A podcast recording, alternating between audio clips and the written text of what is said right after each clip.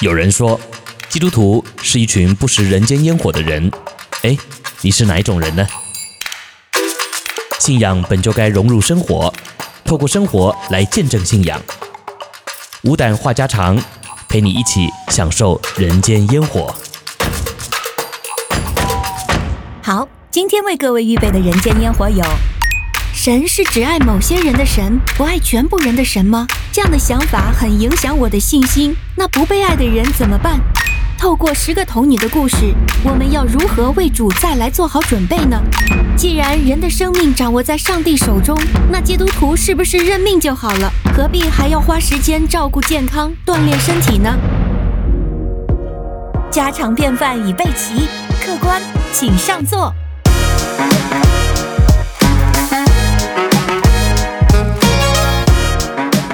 好，欢迎来到我们周日的信仰问答节目《无胆话家常》，我是周牧师。大家好，我是永恩，周牧师平安，平安。啊，前一阵子呢，我们在这个灵修群里面呢、啊，和大家推荐了我们在北美哈，应该说在海外吧哈，嗯、有一个新的呃这个音频收听平台，哎，音频串流平台哈。那叫做 Spotify 哈，那不知道大家是不是已经上去申请账号哈，然后订阅了呢哈？那好消息呢，是我们又在这个另外一个串流平台啊申请了我们这个前进天网灵修哈，那是在这个苹果的啊叫做 Podcast 哎 Podcast 啊，嗯，苹果播客，嗯，播客啊。那如果大家方便的话呢，你也可以在这个播客上面呢搜寻前进天网灵修哈。那如果你是有这个苹果手手机或是苹果的电脑的话呢，好像他们直接就会植入这个应用程式啊，嗯，你只要搜寻就可以了哈。然后呢，啊，赶快订阅哈，那这样子呢就会很方便你每一天跟着我们天网一起来灵修哦。是。这样的平台呢，可以帮助大家就是在线的，就像国内的喜马拉雅这样的一个呃听有声书啊，或者这样不占用您手机的空间。但是我们目前也不确定啊，国内的用户可不可以搜索得到？哦，是吗？嗯，对。所以呢，我们也想请家人们帮着测试一下啊。嗯。如果不行的话，我们继续为此线上祷告，求神来为我们国内开辟一个平台。同时呢，我们每日依旧会在我们的微信群里面发送我们的音频。嗯，没错啊。现现在这个网络啊越来越方便了哈，所以呢，我们也要极尽所能的哈，想尽办法哈，让这个福音呢能够借由网络来广传出去哈。嗯，好，那我们今天的这个啊问题有哪些呢？我们请我们的这个无胆图小勇跟我们说一下吧。好的，刚才我们从这个菜单里面已经大概听到了三个信息啊。嗯，首先我们感谢一下为我们今天提问题的三位姐妹，她们分别是来自天网三群天鹰七群的仰望姐妹，嗯，还有天网五群的五小羊肉火锅姐妹，以及前进天网童工。Lucy 黄姐妹，嗯，谢谢姐妹们，你们积极的思考哈，用心的这个思考，并且提出这样的问题。那这几个问题呢，都非常有代表性。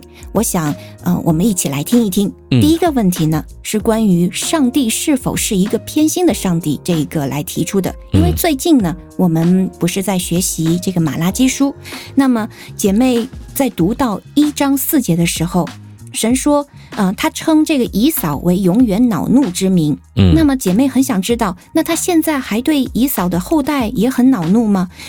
神不是呃爱每一个人吗？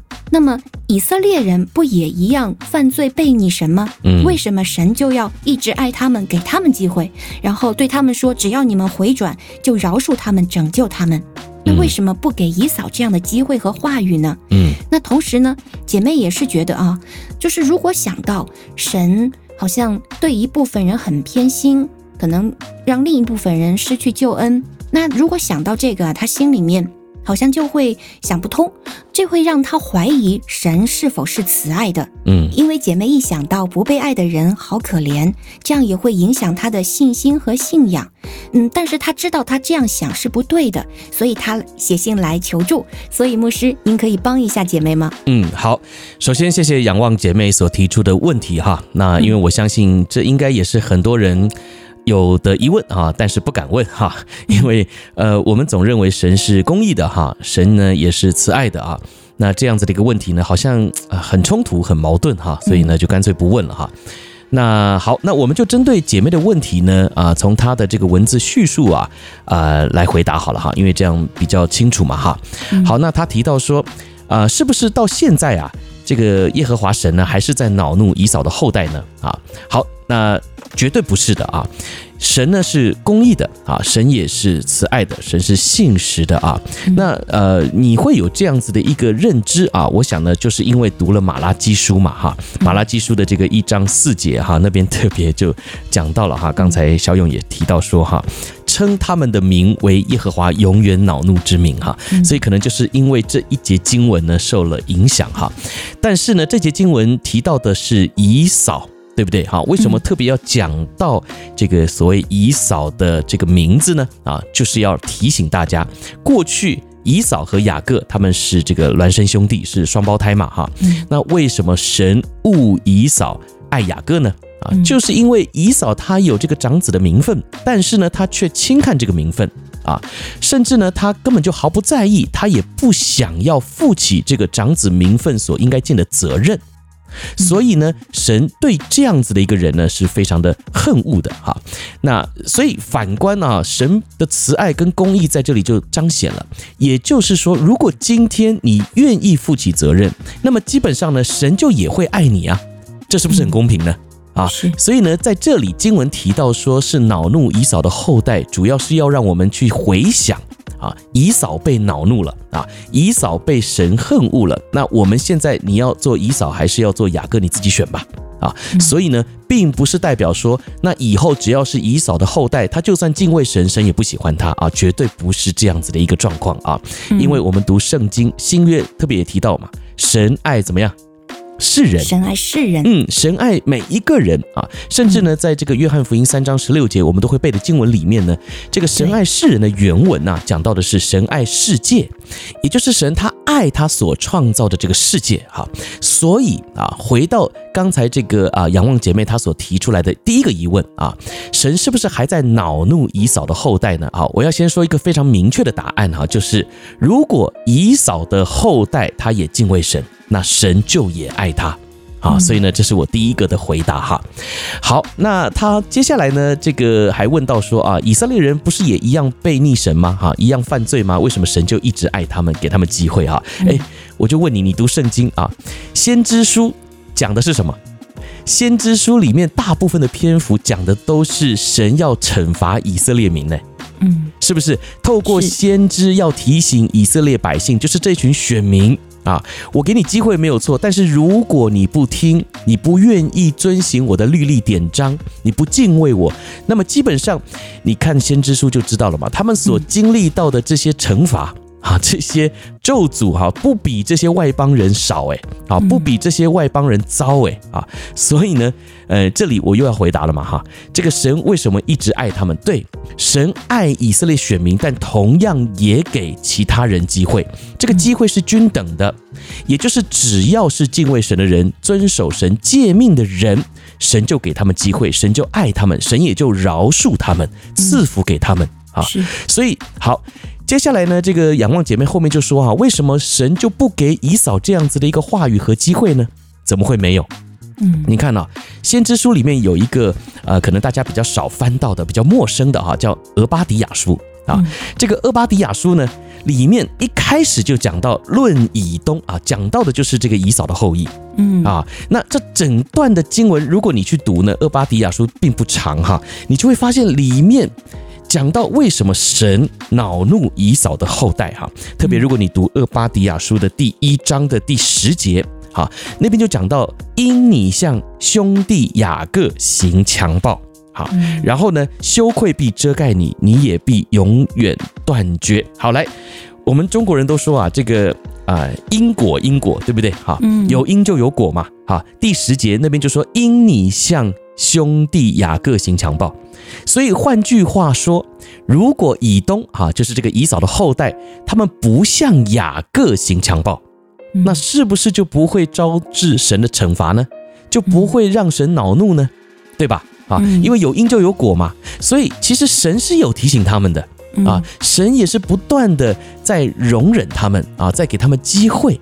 所以并不是好像呃，像是我们一般人所理解的哈，就觉得说啊，神就真的是恨以扫的后代啊，呃，恨之入骨了，所以没有任何的机会了，并不是。你读整个厄巴迪亚书，其实就是神透过先知要去提醒以东嘛，嗯，所以其实这整段的经文都在表明了神给他们话。并且给他们机会，嗯啊，所以呢，呃，我想，呃，这样子的一个理解呢，有时候我们必须要先去想啊，我们是不是对神有一个先入为主的观念啊？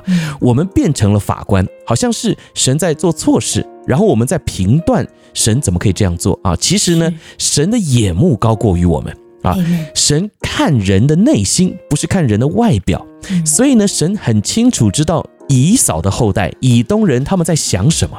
他们所作所为，其实我们看不清楚，但是神看得很清楚啊。那神也很公平的给每一个民族都有机会啊，包含仰望姐妹呢后来所提到的啊，神借巴比伦刑罚以色列民。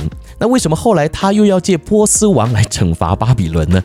难道他借巴比伦王刑罚以色列民，巴比伦那样做错了吗？啊，好，那这一段文字描述呢，其实你会觉得很不公平，因为啊，是神借波斯王惩罚巴比伦，对不对？啊，对。然后呢，呃，他又借巴比伦来刑罚以色列，好像都是这个在帮神做事。那帮神做事难道错了吗？对，对不对？但你要知道嘛，哈，神。是公义的啊，什么样的人他会惩罚，什么样的人他会赐福啊？我记得我们在马拉基书的最后一段的这个分享当中特别提到嘛，哈，先知书讲到的啊，其实就是恶人受罚，然后呢，义人蒙福嘛，啊，所以呢，如果在上帝面前能够被称为义的人，他就是蒙福的人啊，反之，他就是恶人，是要被惩罚的。好，那什么是义人，什么是恶人啊？上次我们也讲得很清楚，义人就是敬畏神的人，嗯，是遵行神律法的人。好，那我问你哈，巴比伦遵行神的律法吗？他敬畏神吗？没有。呃，这个波斯王 他们敬畏神吗？遵行神的律法吗？没有嘛。啊，就连以色列民不遵行神的律法，不敬畏神，神都要惩罚了，那更不用说这些外邦拜假神的民族嘛。啊，所以不是因为你帮神做事啊，神就要呃这个论功行赏哈，然后呢啊好像就是啊不计算你的恶了哈，将功抵过，呃在圣经里面没这回事儿啊，真正能够将功抵过的只有一个事件，就是主耶稣基督来到世上，为了我们的罪死在十字架上，只有这件事情可以抵过，嗯，其他我们做任何一件事情呢都抵不了我们的过犯。啊，所以呢，这是我们基督徒一定要很清楚的一个概念哈，不是说啊，你帮上帝做事啊，你很了不起哈，那上帝怎么可以来惩罚你呢？啊，那我们都知道嘛，这个巴比伦还有波斯，他们都是异教信仰，而且呢，他们都是多神信仰哈，是在这个信仰当中非常混乱的啊，甚至呢，波斯王、巴比伦王哈，他们最有名的就是他要他的子民把他当做神一样来拜。嗯。啊，所以呢，基本上这是犯了神的大忌嘛，神是忌邪的神嘛，对。啊，包含埃及也是一样嘛，啊，所以呢，你不能够因为好像神使用了巴比伦或者是使用了波斯来做什么事情。然后就认为说神不能够惩罚他们啊，所以我盼望呢啊这样子的一个很简单的概念呢，也能够让我们每一位弟兄姐妹啊、听众朋友都能够明白哈。后面呢，仰望姐妹说啊，神是好偏心的神哈，这样子会让人怀疑神的慈爱哈。啊，他也是只爱某些人的神哈，不是爱全部人的神。那我就还是邀请大家回到约翰福音三章十六节，神爱什么？神爱世人，也就是所有的人啊。所以。你如果有一个先入为主的观念，觉得读到马拉基书，神就是讨厌以扫，并且他的后代他都完全讨厌的话呢，那就是一个偏颇的认知啊。所以呢，我们讲的更直接，也就是如果以扫的后代是敬畏神的人啊，是遵循神律法的人，神就一定爱，这样很简单吧？啊，如果在波斯帝国，在巴比伦帝国里面有敬畏神的人，神爱不爱呢？当然。一定也爱，对不对哈？如果波斯王、巴比伦王愿意悔改、信主啊，愿意呢尊这位神为大啊，并且呢遵行律例典章啊，那请问这个神会不会惩罚波斯？会不会惩罚巴比伦呢？那就不会，就不会了哈。所以呢，你看啊，这个概念是非常清楚的。神偏心吗？不偏心。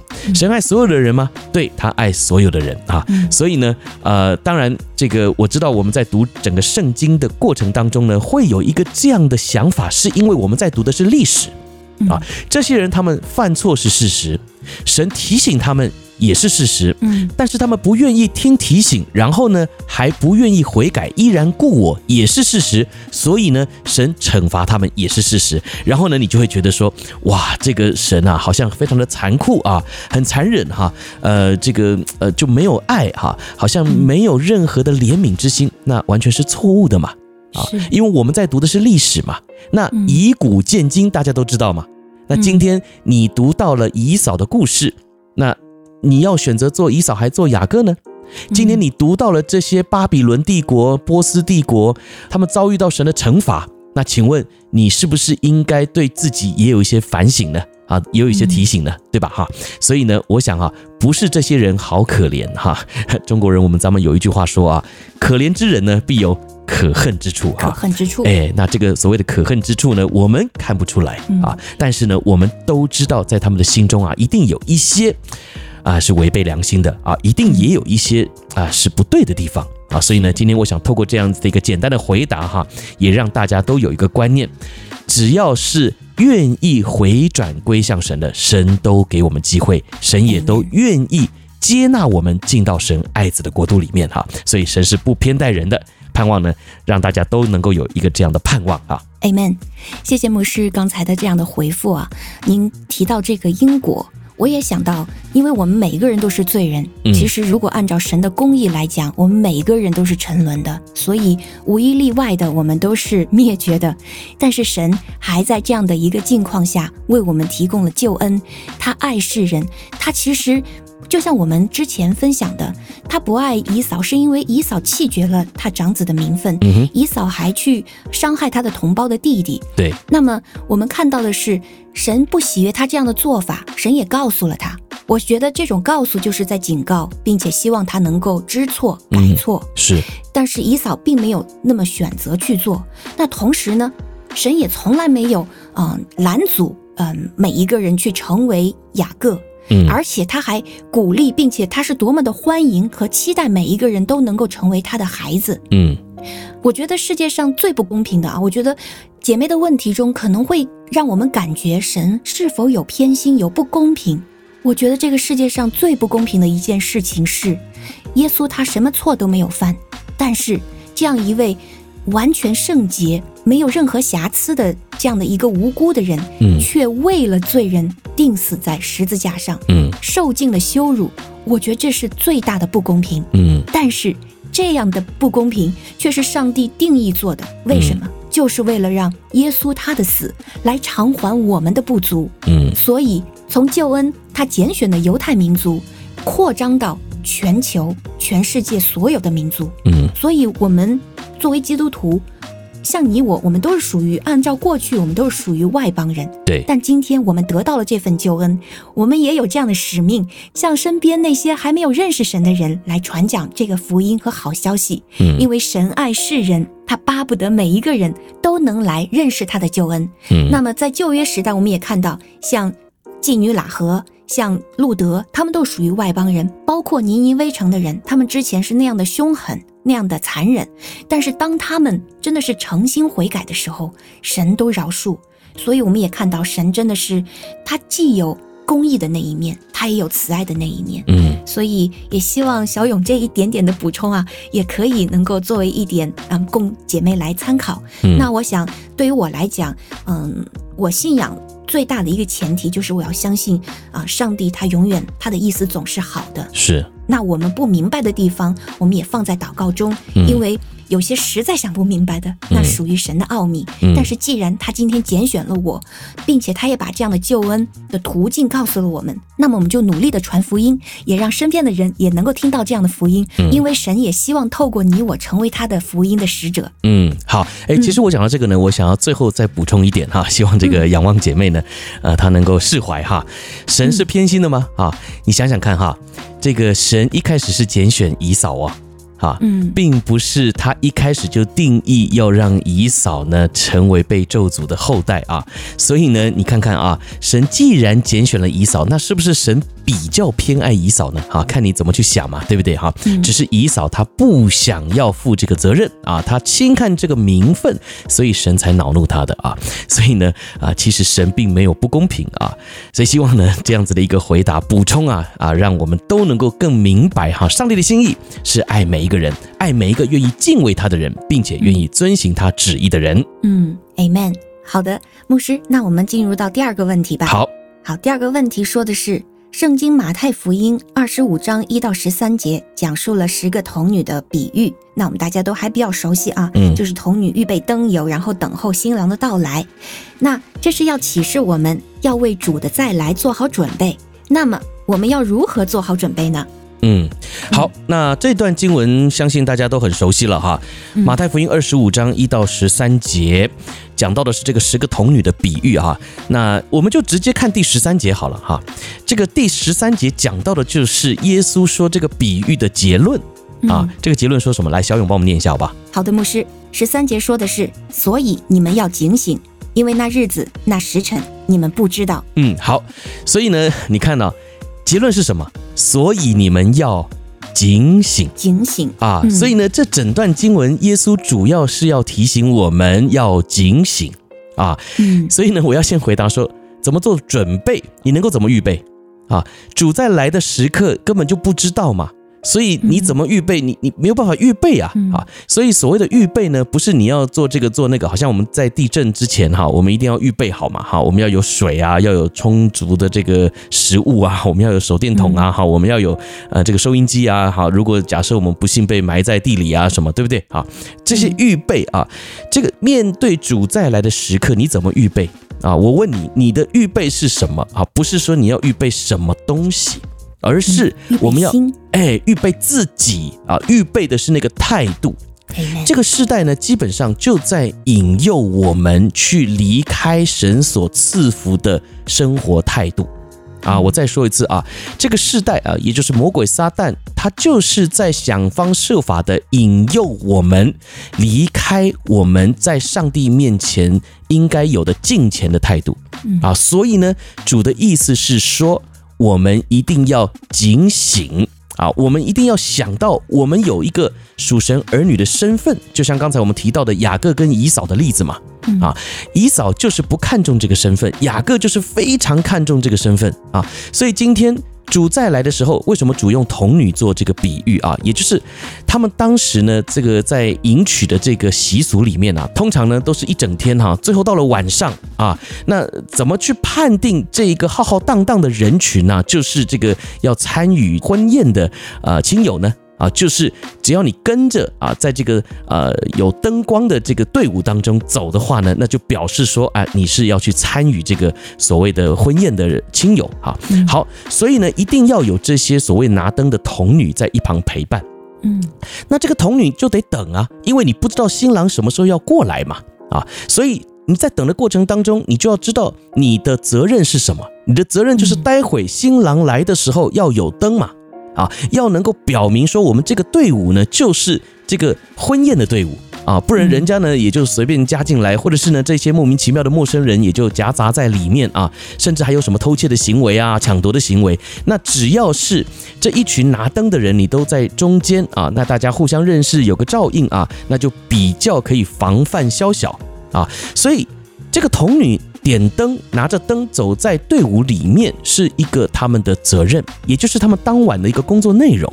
好，好，那今天我们应用在我们的生活当中也是一样，我们被造，我们活在这个世上，神也有托付我们的责任。你的预备是什么？其实不是要你去买什么，或者是要准备什么。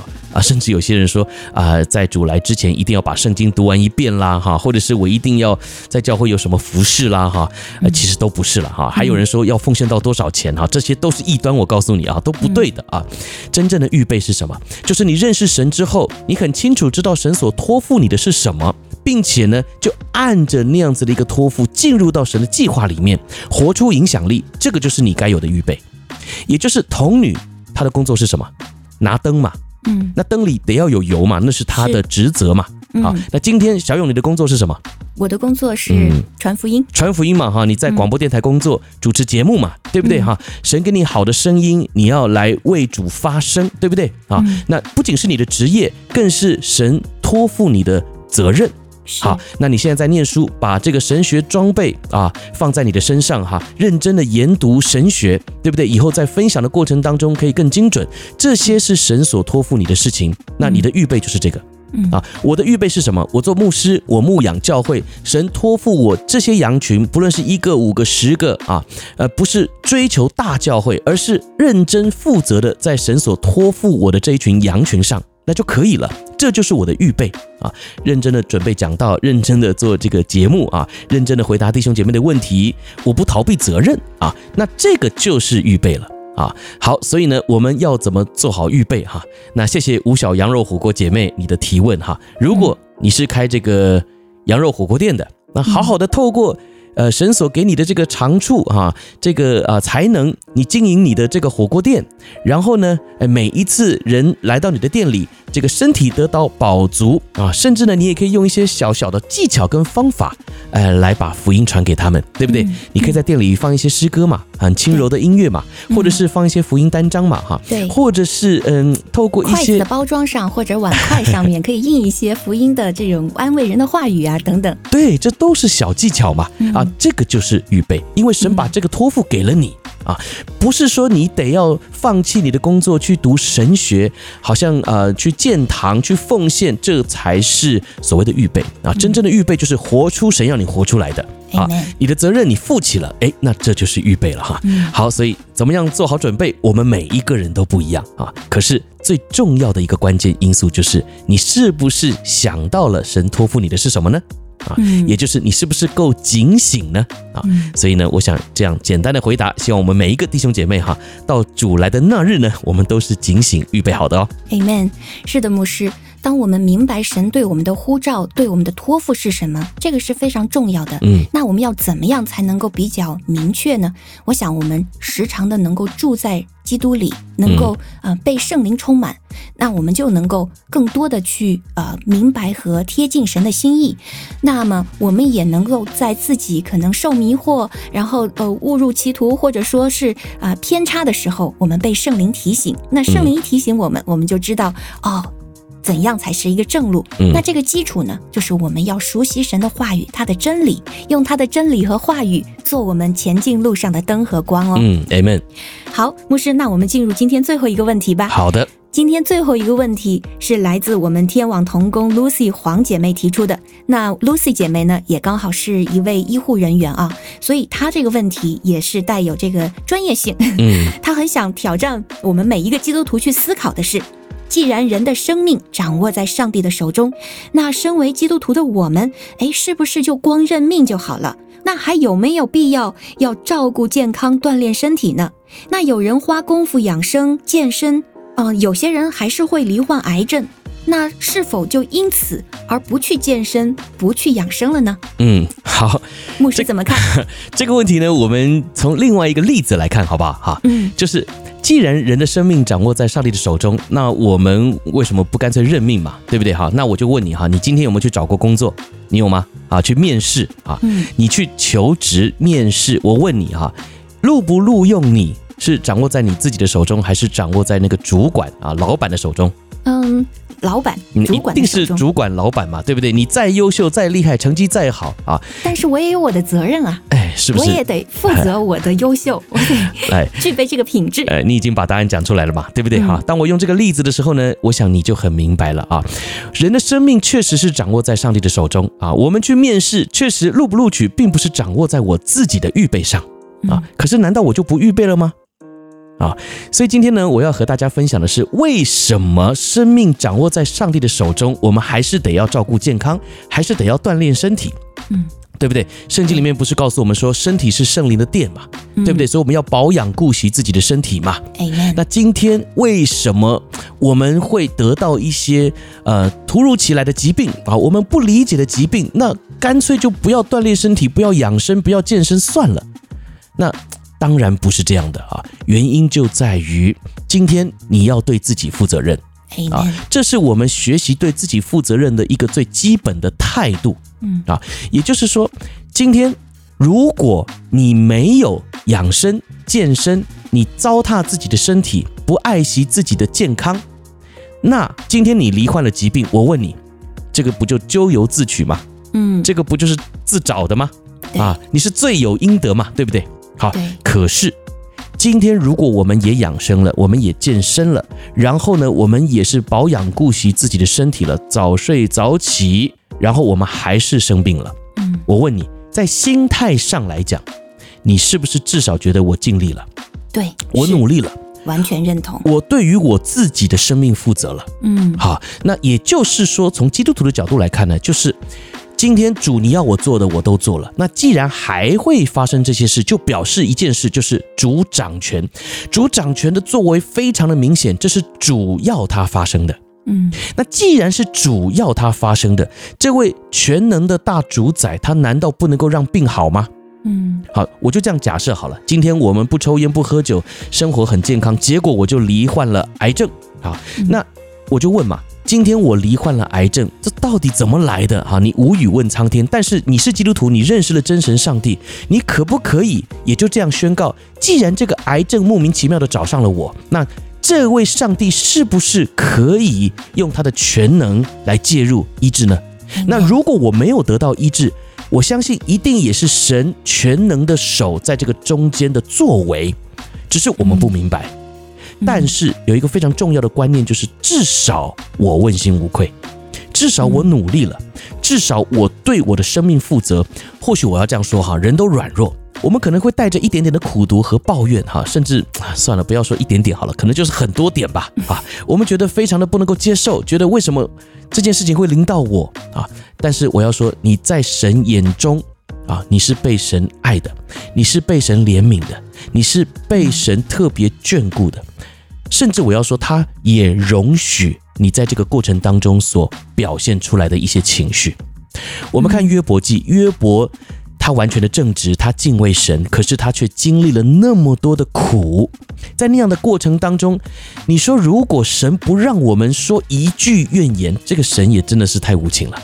啊，约伯在整个的篇幅当中，他其实讲了很多他自己不明白的，他甚至觉得他为什么会遭遇到这样的事，他他有很多的，我们就这样讲吧，很多的情绪，对吧？对，他很诚实的在抱怨。对，所以事实上我们是可以表达情绪的。在圣经的诗篇当中，有多少的诗记载了诗人的抱怨啊？诗人对于那些逼迫他们的这些仇敌的那些咒诅、那些苦毒，其实主他容许我们在他的面前有这样子的一个情绪的表达啊。所以我还是要说，你可以表达情绪，但前提是你必须要努力，你必须要对你自己负责。好，那我今天就问你，如果你就因为生命掌握在上帝的手中，你就不顾健康了啊，你就不养生了啊，你就不锻炼身体了。那你今天得了病，我告诉你，你连抱怨的权利都没有。对，你连在主面前表达情绪的权利都没有，因为那是你自找的。这样大家了解了吧？哈，所以呢，身为基督徒的我们哈，你必须要很正确的来看待所谓的认命啊。非基督徒啊，没有信仰的人，所谓的认命就是不知道该怎么办啊。基督徒也是认命。但是我们的认命呢，是很清楚的认识我们的命是在神的手中啊，所以呢，我们的认命和一般人所谓的认命不一样啊。一般人的认命是消极的，我们的认命是积极的啊。既然神给了我这个宝贵的生命，那我就要好好的照顾他，嗯，对不对？这叫认命吧啊。既然神让我有这样的经历，那我就好好的。在这样子的一个经历当中，活出神的心意，这个叫做认命啊！所以盼望呢，这样子的一个简单的回答啊，能够提醒我们每一位基督徒朋友哈，我们在主的面前呢，一定要好好的认命哈，认识这个神所赏赐我们宝贵的生命，并且呢，也认识神在我们生命当中所安排的命定哈。那盼望呢，这个回答也能够帮助 Lucy 哈，她在啊这个啊医院工作的时候呢，她也能够有这样子的一个态度来看待她的病人哈，或是呢，她所面对到的这个工作形态哈，谢谢牧师的回复啊。嗯，我想 Lucy 姐妹她作为医护人员，她当然知道一定要好好的顾惜身体。我想她希望透过这样的一个提问啊，也是想来帮助所有的基督徒，我们能够来好好的管理好我们的身体健康。嗯，我觉得这也是她嗯、呃、对于这个嗯、呃、健康宣教的这样一个使命。嗯，谢谢 Lucy 为我们提出的问题。那同时刚才从牧师的这个回答中啊，我也突然想到，因为我们身体的运作。也是神掌管的。那我们身体的这个运作呢，其实也有神的律在里面。如果我们顺应这个律呢，我们的身体自然会健康。那如果我们嗯，就是逆着那个律来说的话，其实就会让我们的身体有亏损。那可能在过去，我们因为不知道怎样是一个合理顺应自然的一个方法，可能我们就已经让身体有了亏损。那该怎么办呢？我想就是谦卑下来，然后呃，以现在神给我们一个怎样的基础，然后在这样的一个基础上，积极的顾惜好自己的身体，同时不光从知识上、从操练上、从身体上、从心灵上，我们都能够靠着主给我们的智慧和这些资源，我们能够好好的操练自己，关顾自己。做他的好管家，Amen。牧师，嗯嗯，好，那这就是我们今天的五胆话家常。希望这些题目呢，都能够帮助我们呢、啊，更认识神啊，更进入神的心意哦。嗯，而且也愿上帝赐福每一位他的孩子，都能够身心灵全人健康。嗯，那如果大家还有任何在信仰上面的疑问的话呢，欢迎就和 RK Radio 来说啊，私信 RK Radio，把你的问题呢提在上面哈、啊，那我们就会预备安排在下一期的节目啊，或者是后面几期的节目呢，来和大家分享你的问题哦。Amen。好，那我们今今天的节目就到这里，愿神亲自的恩待赐福大家。明天开始呢，我们天网啊会为大家预备啊这个复活节的灵修特别节目哈。